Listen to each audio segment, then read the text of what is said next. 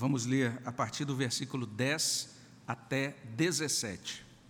Então, esse é o texto para a nossa meditação nesta manhã, livro do profeta Amós, capítulo 7, de 10 até 17. Convido você também a acompanhar da sua casa, abra sua Bíblia nesta passagem, mantenha aberta enquanto nós estaremos meditando nesse trecho da palavra de Deus.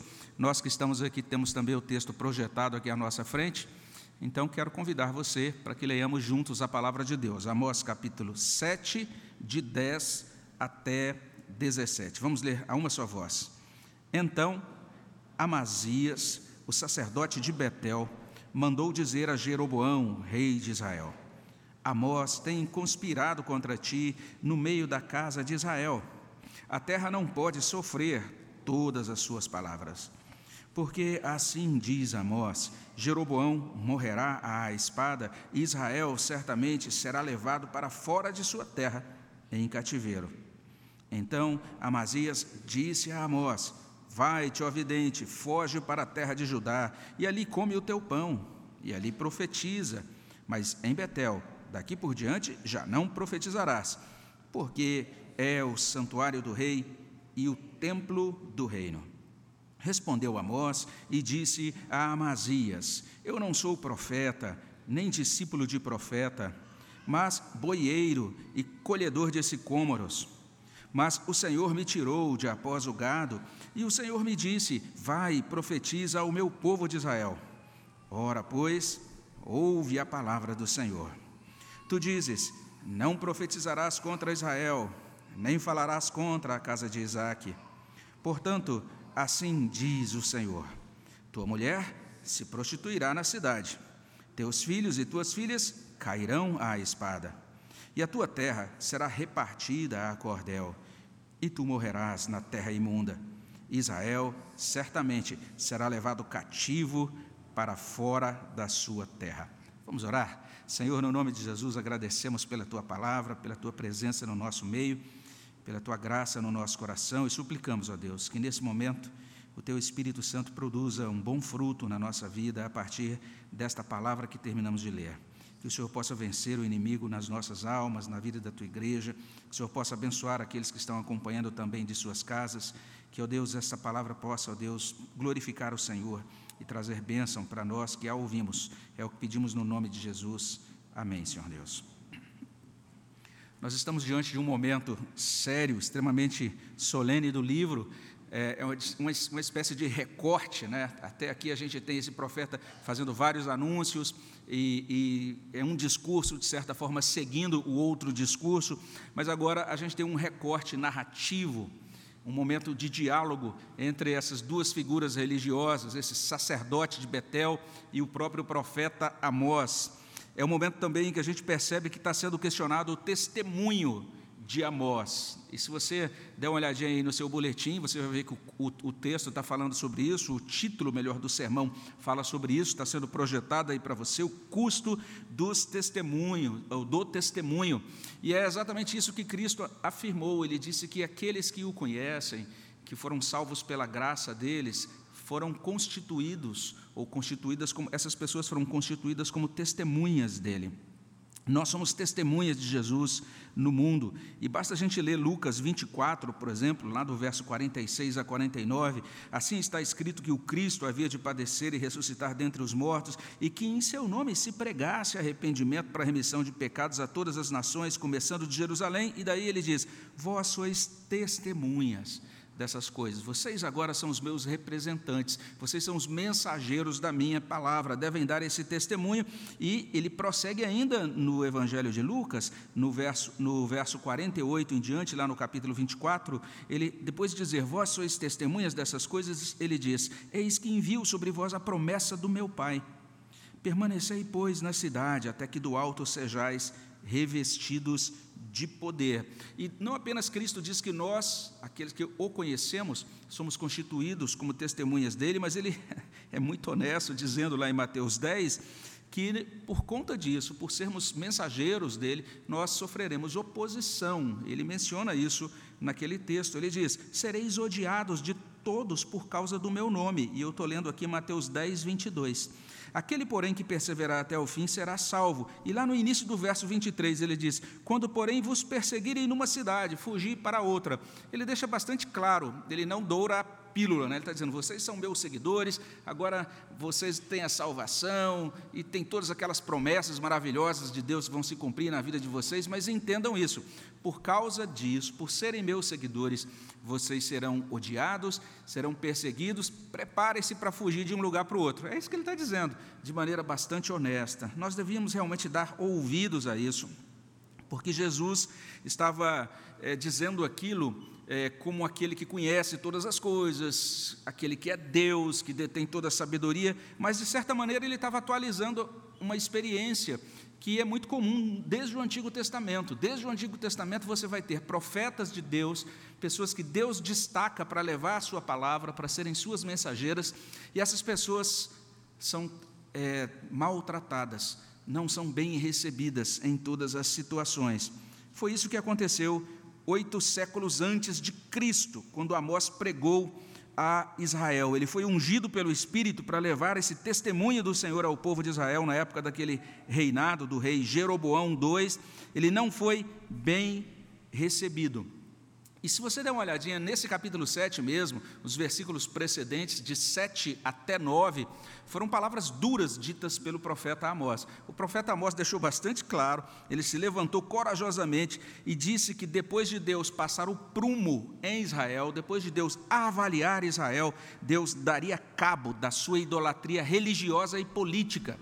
Essa foi a fala do profeta, uma fala bastante incisiva, não é? E isso teve um preço. É daí que a gente olha agora para esse trecho que lemos hoje, Amós 7, de 10 a 17. Percebemos isso. Esse profeta é confrontado, a sua mensagem é rejeitada aí nos versos 10 a 13.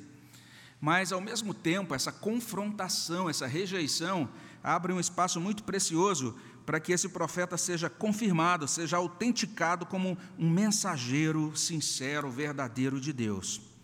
E aqui a gente encontra basicamente essas três é, realidades apresentadas pelo texto. Primeiro, o testemunho de Amós foi deturpado, versos 10 e 11, você pode verificar isso aí na sua Bíblia. E se isso não bastasse, o testemunho dele foi ameaçado, nos versos 12 e 13. E por fim, graças ao Senhor, o testemunho de Amós foi autenticado, versos 14 e 17. Então quero convidar você para olhar atentamente para esses versos 10 e 11. E veja que é possível, olhando para esses versos, a gente constatar isso, que o testemunho de Amós foi deturpado. Porque lemos assim: Então Amazias, o sacerdote de Betel, mandou dizer a Jeroboão, rei de Israel: Amós tem conspirado contra ti, no meio da casa de Israel. A terra não pode sofrer todas as suas palavras. Dentre aqueles santuários, né, os, os santuários que existiam em Israel naquela época, provavelmente Betel era o principal. Então a gente está vendo essa figura e esse registro é, acerca desse sacerdote, Amazias, que prova provavelmente também era o sumo sacerdote, e ele se incomoda com a pregação de, Amós. Por conta disso, ele decide levar a questão ao rei Jeroboão. O que ele coloca para o rei é basicamente isso. Ele diz: Amós é um conspirador. Isso era uma mentira. Em nenhum momento Amós tinha alguma intenção política ou desejo simplesmente de puxar o tapete do rei ou conspirar ou estabelecer outro tipo de rei, de rei ou reinado ou sistema, nada disso. Ele mentiu.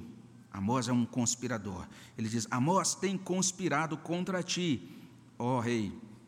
Além disso, ele dá a entender que as palavras de Amós, ao invés de visarem o bem de Israel, pelo contrário, fomentavam, traziam sofrimento, é o que ele traz.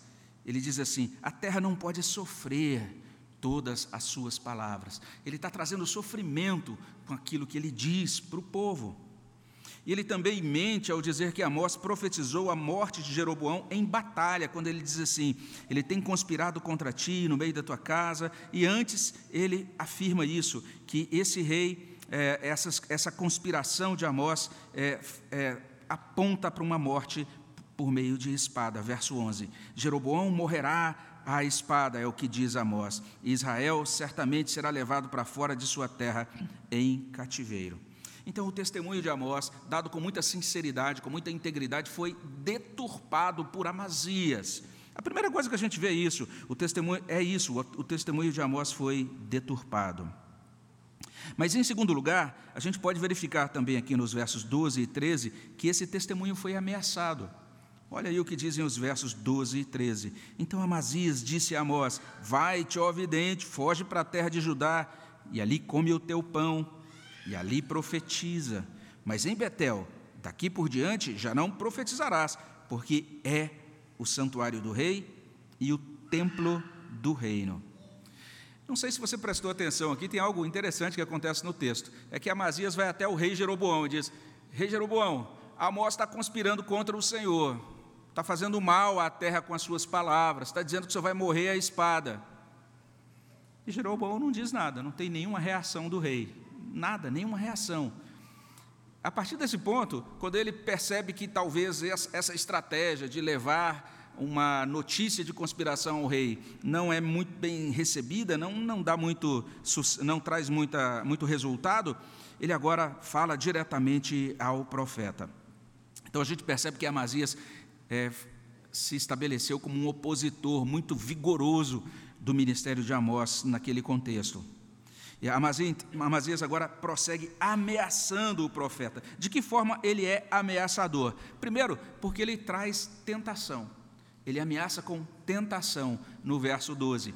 E basta você dar uma olhadinha no verso 12, que ele aparece como um, uma palavra, é, até aparentemente assim, gentil, é ou não é? Olha só o verso 12, parece até algo que está dando assim, uma boa opção para ele. Vai-te, ó vidente, foge para a terra de Judá, e ali come o teu pão, e ali profetiza. Palavras que são, é, que dão essa impressão de uma suposta gentileza. Amor, estou te dando uma boa opção. Vai, pra, vai volta para ajudar e que tudo dê certo contigo, é o que eu espero, meu querido. Mais ou menos isso, não é? Mas na verdade ele está trazendo tentação. E é Alec Motier que chama a nossa atenção para essa tentação tripla que é trazida por Amazias ao profeta Amós. O primeiro detalhe, o primeiro aspecto dessa tentação é esse, né? Ele tá, é uma tentação para que Amós é, agisse em interesse próprio, movido por interesse próprio. Porque nós encontramos, vai-te, foge. E em algumas traduções, considerando alguns manuscritos na Bíblia hebraica, consta assim: foge, vai-te para o teu bem. É mais ou menos como se ele dissesse: Amós, rapaz, você tem que sair daqui para o seu bem. Se você ficar aqui, pode acontecer algo terrível com você. Você está ameaçando algumas, algumas forças aqui, está mexendo com o próprio rei, rapaz. Você está mexendo com os brios do soberano da nação. Você está atacando pessoas muito poderosas da nação. Então, cuida de si mesmo, rapaz. Vai embora. Preserve-se. Então, haja em seu próprio interesse. Essa tentação, se ele permanecesse, ele podia se dar mal e ele deveria resguardar-se. Além disso, ele também está convocando Amós, instigando Amós a pensar no sucesso do seu próprio ministério. Porque ele diz: foge para a terra de Judá. Ora, terra de Judá era um local muito diferente para Amós profetizar. Primeiro, porque na terra de Judá, ah, já se considerava o reino do norte, Israel, como um reino inimigo. Então, se Amós, na terra de Judá, dissesse: Olha, Deus vai destruir Israel, todo mundo ia dizer: É isso mesmo, Amós, aleluia. Vamos fazer um congresso aqui, vou ter um profeta Amós, ele tem algo a dizer. Ele teria muita aceitação em Judá. Além disso, ele era de Judá. Então era a terra dele, era o povo dele. Ele tinha ouvidos que certamente acolheriam muito bem a mensagem dele. E agora o que, ele está fazendo? Ao invés de estar lá num lugar onde ele seria muito bem acolhido e teria um monte de gente querendo ouvi-lo e aplaudindo as palavras dele, o que ele está fazendo no Reino do Norte? Ele está ali pregando para pessoas que não queriam ouvir aquela mensagem dele. O que Amazias está dizendo é isso. Pensa no seu sucesso, rapaz. Você vai, ter, vai ser muito bem sucedido se você for para ajudar a tentação do sucesso.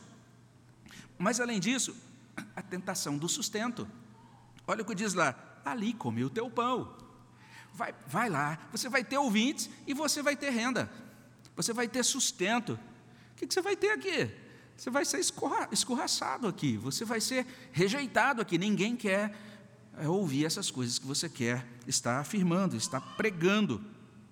Então, o profeta é tentado três vezes. Observe, pense em si mesmo, pense no seu sucesso, pense no seu sustento. Tentação. E a tentação é uma ameaça para o testemunho, porque ela chega, desculpe, ela chega desse jeito mesmo, parecendo uma coisa suave. Que coisa.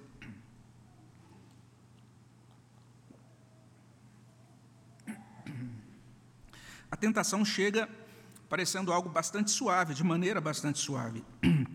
E até parecendo assim como um interesse pelo nosso próprio bem-estar. Foi o que aconteceu naquela ocasião. A voz agora começou a sumir, mas vamos seguir. Não é? Ah, mas não apenas isso, a gente tem ameaça, porque a tentação, ou seja, aquela abordagem suave no início, depois é seguida por uma tentativa de intimidação. Olha aí o verso 13. Em seguida, no verso 13, ele diz: Aqui em Betel, daqui por diante, já não profetizarás, porque é o santuário do rei e o templo do reino. Você está vindo aqui para a nossa cidade, para o santuário de Betel, o pessoal está saindo do culto, da grande celebração de Betel, e aí, você, quando o pessoal sai, você prega para eles que esse santuário vai ser destruído e que o reino, toda a segurança que nós temos é vã, que o rei, inclusive, também é, está sob o juízo de Deus, você está proibido de pregar essa mensagem aqui. Agora, uma tentativa de intimidação. Então, percebam esse profeta sofrendo ameaças por tentação e também por meio de tentativa de intimidação. A singularidade, a, a realeza do santuário são evocadas. É, essa intimidação tem um grande peso, porque se trata de uma intimidação religiosa, de uma ameaça religiosa. Quem está proferindo essa ameaça é o sumo sacerdote do santuário de Betel. Olha só que coisa grave. É uma ameaça baseada em um lugar sagrado.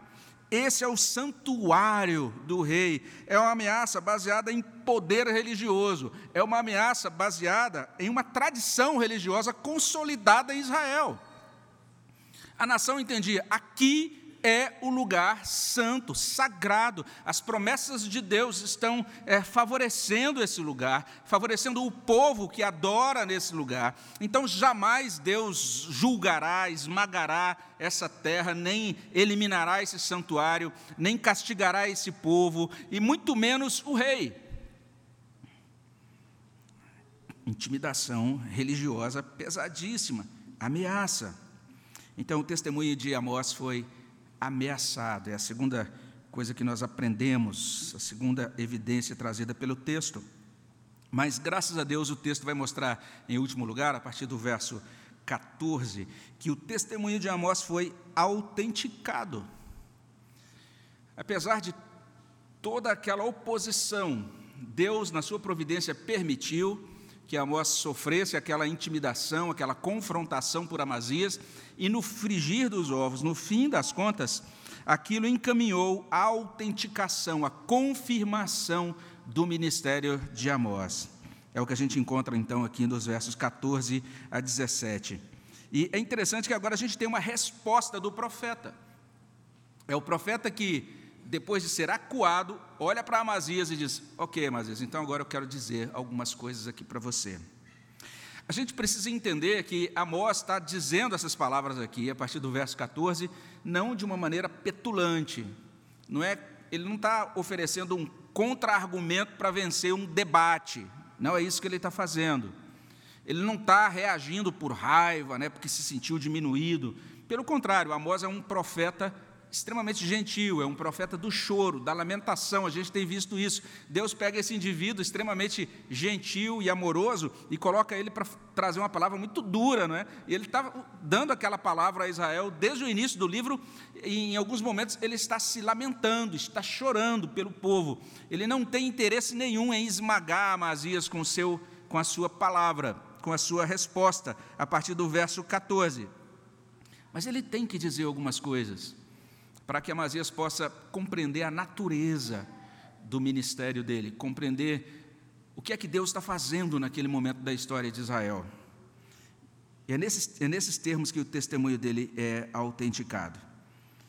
É, e essa autenticação passa então por, alguns, por algumas coisas ditas pelo profeta. A primeira coisa que ele diz é basicamente a seguinte: ele diz, Amazias, eu não sou um profissional da religião. Porque você viu os, os argumentos, a tentação de Amazias? vai para ajudar. Lá você vai ter um, vai ter um grande sucesso. Lá o teu canal vai bombar, vai explodir de, de seguidores. Vai para lá, lá você vai ganhar bem, lá você vai ter o seu pão. Ele responde: Eu não sou um profissional da religião, eu não sou movido por interesse próprio. Olha aí o verso 14. Respondeu Amós e disse a Amazias: Eu não sou profeta, nem discípulo de profeta mas boieiro e colhedor de sicômoros. Ele está dizendo: eu sou apenas um cuidador de bois, um boieiro, um colhedor de sicômoros. Basicamente o que ele está dizendo é isso. Eu não tenho interesse em fundar nenhuma escola teológica Amós, ou fundar a religião amosita, ou ter discípulos meus, nada disso.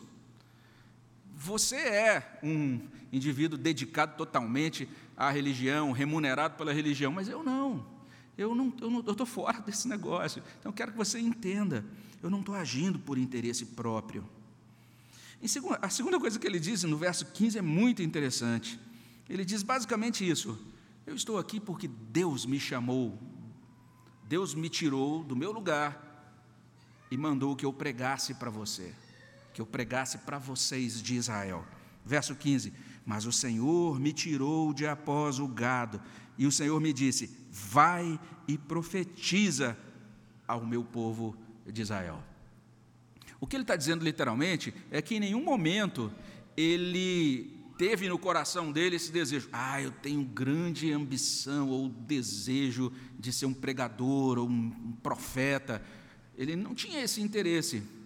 A ideia, inclusive, no texto hebraico, é que ele estava bem, estava se sentindo bem, tranquilo, exercendo a profissão dele, a vocação dele, secular.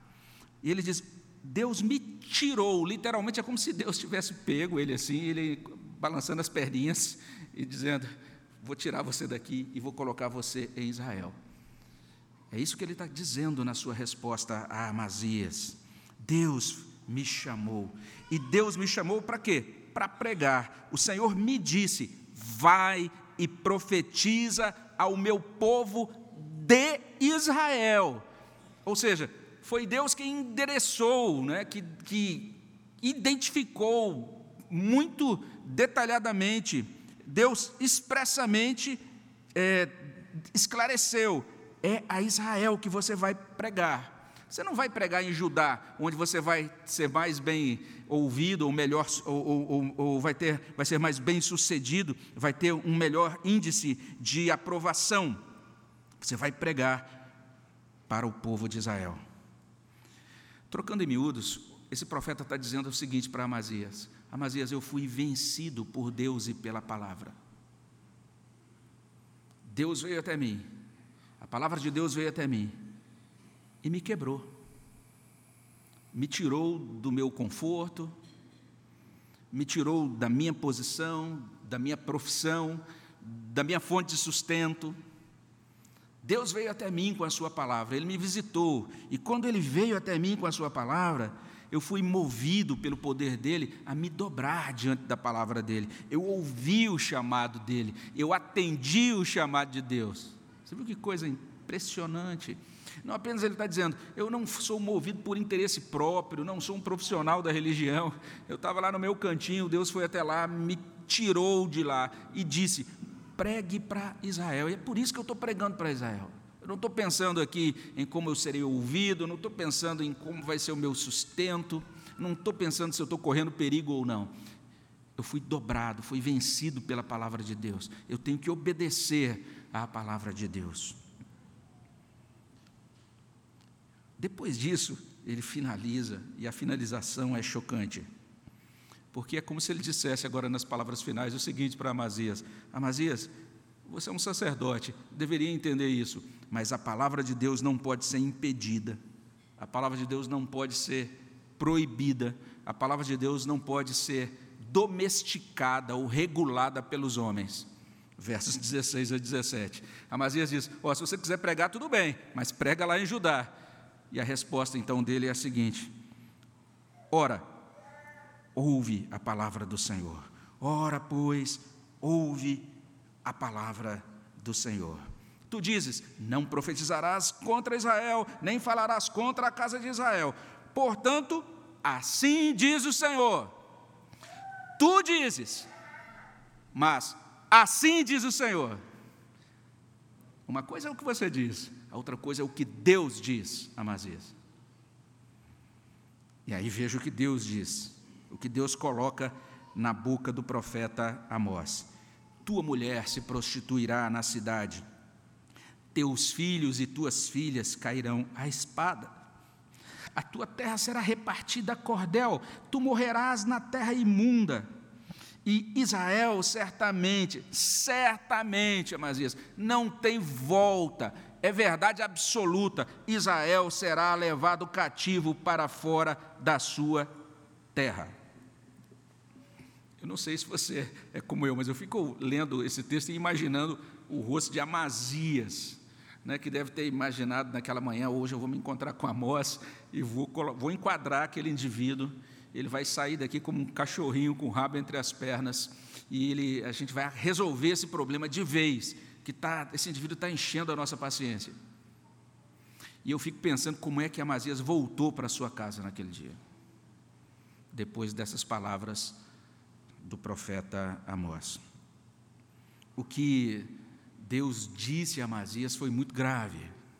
Veja, de um lado você tem Amós, um homem que foi dobrado, conquistado pela palavra de Deus. Do outro você tem um líder religioso que não se dobrou à palavra de Deus. Porque Amós disse: Jeroboão, o poder político vai cair. Mas esse sumo sacerdote, sumo sacerdote disse: Olha, rei, estão dizendo que só vai cair aí, isso é um absurdo, que coisa doida é essa? E Amós disse: os santuários vão cair.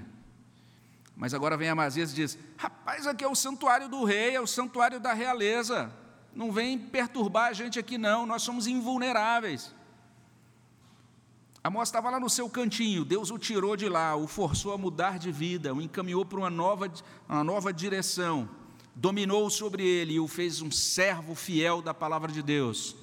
Amazias, o sumo sacerdote que deveria ensinar a palavra de Deus para o povo de Israel, deu as costas à profecia, deu as costas à palavra de Deus, não se dobrou diante da palavra de Deus. Porque ele não se dobrou diante da palavra de Deus, Deus decidiu tirar de Amazias tudo aquele que era mais tudo aquilo que era mais caro a ele, mais precioso a ele. Porque na resposta que encontramos aqui de Amós, Deus não está dizendo, Amazias, você será retirado do sacerdócio. Mas é uma profecia acerca da família de Amazias, da descendência de Amazias, de tudo aquilo que era caro para Amazias. Resumindo, nessa parte final, o testemunho de Amós foi autenticado. E daí a gente pode prosseguir aqui para a conclusão, e é um texto realmente que choca, é um texto que não é fácil de ler nem de digerir, mas a gente vai percebendo nessa passagem o testemunho de Amós sendo deturpado, sendo ameaçado, mas no fim sendo autenticado. É um texto então que diz muito sobre a teimosia dos nossos corações. Porque esses ouvintes de Amós preferiram rejeitar a pessoa de Amós, a mensagem de Amós, preferiram apegar-se às suas posições, às suas pretensas seguranças, não abriram mão das suas maneiras de pensar, das suas maneiras de agir, não abraçaram aquele convite de Deus para que se arrependessem, para que, para que acreditassem em Deus nos termos da mensagem que lhes foi pregada julgaram que o profeta tinha más intenções e que o melhor era que ele fosse afastado e que ele fosse amordaçado, mandado para longe, do que, do que ele fosse ouvido e acolhido.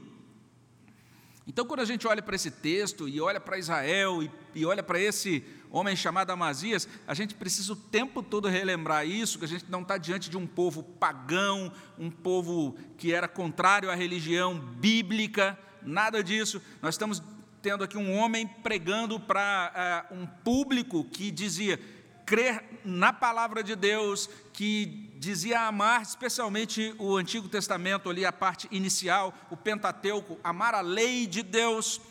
Nós temos aqui um sacerdote de Deus, alguém instruído na teologia de Deus, que era um líder do povo de Deus daquela geração. E aquele povo religioso de montão não deu ouvidos à palavra de Deus. Aquele povo teimou em não ouvir. A gente corre esse mesmo perigo. Você fala, eu sou presbiteriano, ou eu estou na igreja tantos anos, ou eu já sou, tenho tais e tais cargos na igreja. O ponto a considerar é: você tem dado ouvidos à palavra de Deus, a palavra de Deus tem vindo até a sua vida com esse poder de vergar você, de alterar você, de reconfigurar o seu caminho, de dizer a partir de agora você vai para esse lugar, você vai fazer isso, ou então você vai deixar de fazer aquilo outro. Esse texto deveria nos assombrar, não apenas pensando na teimosia de Israel, mas pensando na nossa própria teimosia, que é insistente. Porque você, num domingo como esse, você diz: agora sim eu vou fazer minha devocional todo dia. Aí você começa na segunda, Gênesis 1. No princípio criou Deus os céus e a terra. Aí, na terça, a terra sem forma e vazia. Na quarta, hum, esse negócio da Netflix. Que legal. E na quinta, aparece outra coisa. E quando você vê no final da semana, aquele desejo, aquele intento de devoção se esvai. O nosso coração é naturalmente teimoso. A gente precisa suplicar a Deus: tem misericórdia de mim, Senhor, para que eu não siga conforme a teimosia do coração. É muito importante a gente dar ouvidos ao convite da graça de Deus que chega até, até nós por meio de Cristo. É por isso que nessa manhã você está sendo convidado. Chega de teimosia você que está acompanhando da sua casa, é importante você achegar-se a Deus, crer em Cristo, receber o perdão de Deus. É muito importante nós nos abrirmos inteiros para Deus com humildade, com sinceridade. É muito importante que Deus reine na nossa vida. Além disso, aí é o óbvio que tem a ver com o título do nosso, do nosso sermão, para aqueles que se dedicam a distribuir a mensagem de Deus, Amós está informando é, que essa, esse testemunho cristão ele sofre oposição. Amós sofreu oposição porque a mensagem dele foi desagradável, foi uma mensagem amarga. E a palavra de Deus, em alguns momentos, ela é muito doce. Salmo 19, por exemplo, vai dizer isso, que era mais doce do que o mel e o destilar dos favos, a lei do Senhor mas em outros momentos ela se mostra amarga. Tem um episódio ali do livro de Apocalipse, Apocalipse 19, versículos 9 a 11, em que João é instigado, né? ele recebe um livrinho, ele tem que comer aquele livrinho, e o livro é doce à boca, mas quando chega no estômago ele é amargo. Então a palavra de Deus em alguns momentos vai ser amarga, ela vai ser pesada, ela vai ser desagradável aos ouvintes. E veja, nós estamos dizendo desde o início, nós somos testemunhas do Senhor. Que tipo de testemunhas somos? Doces ou amargas? Fala, não, pastor, agora entendi, captei vossa mensagem. Né? Ou seja, o que a gente precisa ser é testemunha doce, é isso aí, peguei, entendi. Então, o que eu preciso fazer é testemunhar, enfatizando a compaixão de Deus, a doçura de Deus e tal. E outros já, pelo contrário, leem o profeta Amós e diz, não, estou entendendo, a gente tem que ser profeta amargo, a gente tem que ser esse portador do testemunho, mesmo que seja uma palavra é, desagradável, a gente tem que entender que é isso mesmo, o testemunho é amargo, eu tenho que ser um profeta contemporâneo, sublinhando aquilo de mais terrível que pode acontecer com quem não acolhe o testemunho de Deus. E a pergunta é: qual deve ser o nosso tipo de testemunho? A resposta é a seguinte: bíblico e guiado pelo Espírito Santo. É assim que tem que ser. Porque vai ter ocasiões em que o Espírito Santo vai dizer assim: enfatize o amor de Deus Enfatize o consolo de Deus. Essa pessoa está precisando disso. Você é minha testemunha para essa pessoa. Leve o amor, e a minha compaixão e a minha consolação para essa pessoa. Em outros momentos, o Espírito Santo vai nos conduzir dizendo: você tem que chamar a atenção dessa pessoa, ela tem que entender que existe um juízo, ela tem que entender que é necessário arrependimento e fé. Então, o testemunho da palavra de Deus é sempre sob e no Espírito Santo. Recebereis poder ao descer sobre vós, o Espírito Santo sereis minhas testemunhas. Atos capítulo 8, capítulo 1, versículo 8. Então, poder, presença e ação do Espírito Santo e, ao mesmo tempo, testemunho, essa ação humana em obediência à grande comissão. Então, uma coisa que a gente pode e deve fazer é, é pedir ao Senhor: Senhor, me concede graça Ó oh, Espírito Santo, enche a minha vida e usa a minha vida, me concede sabedoria para que eu saiba como ser um testemunho fiel do Senhor, uma testemunha fiel do Senhor, para que eu possa levar a tua palavra com fidelidade e eu possa discernir o que o Senhor quer que eu diga. Se nesse contexto eu devo ser doce ou se nesse contexto eu devo ser amargo. Eu fico imaginando ali, logo depois de Amós dar as suas explicações iniciais, então, naquele momento, o Espírito Santo ali dentro do coração dele diz: Amós, agora você vai dizer essas palavras para Amazias. É isso que eu tenho para a vida dele. Eu fico imaginando Amós ali ouvindo Deus internamente e sabendo, agora eu tenho que dizer isso que Deus quer que eu diga. Que coisa interessante, alguém sintonizado com o Espírito Santo de Deus. Uma terceira coisa que a gente precisa dizer é que Amós procedeu assim de uma maneira tão ousada, vamos dizer assim, por conta da sua consciência do chamado de Deus para a sua vida e do poder de Deus na sua vida. É como se ele dissesse: Eu sei quem eu sou, eu sei, eu sei o que eu devo fazer, para que eu para que venho, o que eu devo fazer, qual é a minha missão nessa terra. Nós precisamos entender a mesma coisa. Nós precisamos dessa convicção de que somos chamados por Deus Deus nos chamou, Deus nos tirou de onde estávamos, Deus nos incumbiu da mensagem do Evangelho, Deus nos concedeu o seu Espírito para que nós sejamos testemunhas do nosso Deus. Então, se até esse momento nós estamos aí meio perdidos, como cego em tiroteio, como se diz, mesmo dizendo que somos crentes, mas estamos funcionando durante a semana como se não entendêssemos que fomos chamados por Deus para sermos testemunhas dele, nós precisamos nos alinhar a esse chamado. Nós precisamos ter na nossa mente esclarecido essa esclarecida essa vocação do Senhor. E por fim, hoje a gente vai ter batismo infantil. E Amós 7, de 10 a 17, tem algo a dizer sobre a sublimidade do compromisso dos pais, o compromisso que os pais assumem no batismo infantil.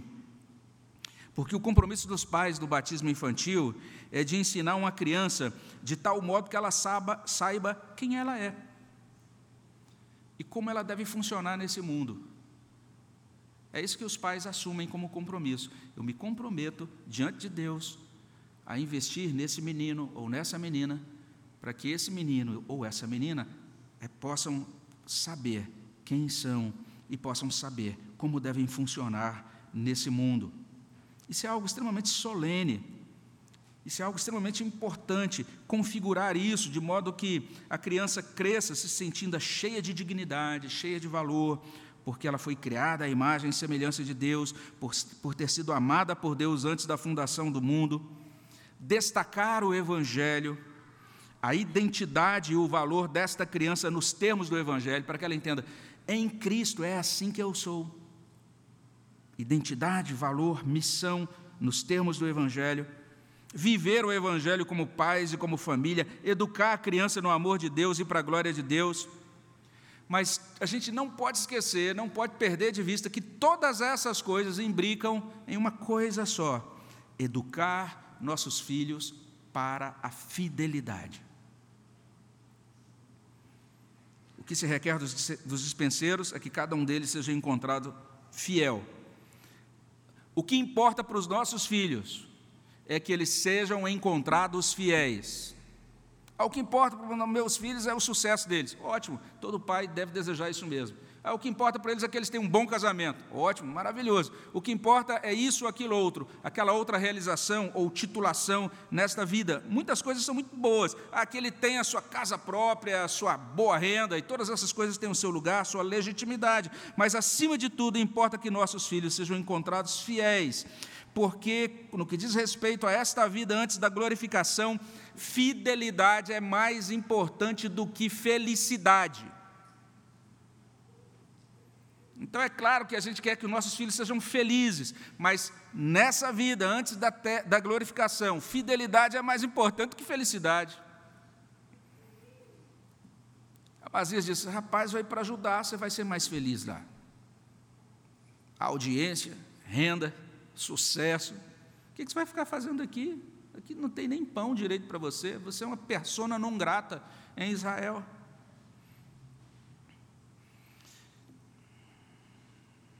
A fidelidade a Deus é mais importante do que a satisfação de prazeres imediatos. A fidelidade a Deus é mais importante do que a realização dos nossos sonhos, dos nossos planos nessa terra. A Escritura está dizendo isso, a vida aqui é uma preparação para a vida de lá.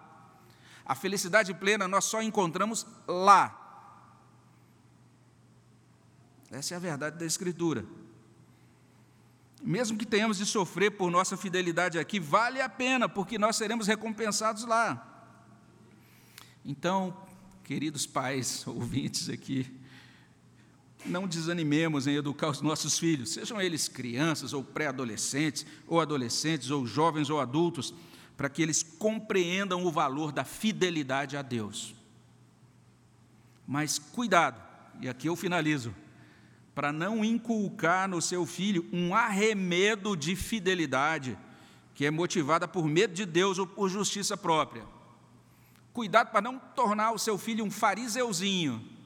Ele entendendo, ah, agora eu sou presbiterianinho. E aí ele se acha, desde pequenininho, tem um peito estufado, entendendo que Deus o aprova porque ele é muito bom ou coisa semelhante. Cuidado, os nossos filhos podem errar compreendendo fidelidade a Deus de uma, de uma maneira legalista, como só uma, a, somente uma observância mecânica de dias, de horários, e procedimentos e protocolos.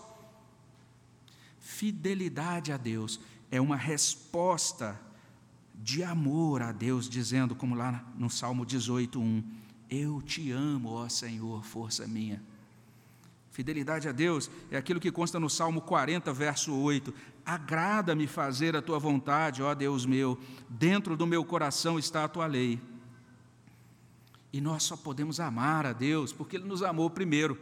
1 João 4,19. Ou seja, a fidelidade é uma resposta de aliança, uma resposta pactual. Não se trata de legalismo, mas de corresponder ao amor de Deus nos termos do pacto de Deus.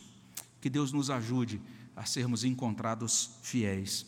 Vamos orar sobre isso. Abençoa, Pai, os nossos corações, derrama tua graça sobre nós. É o que pedimos no nome de Jesus. Amém, Senhor Deus.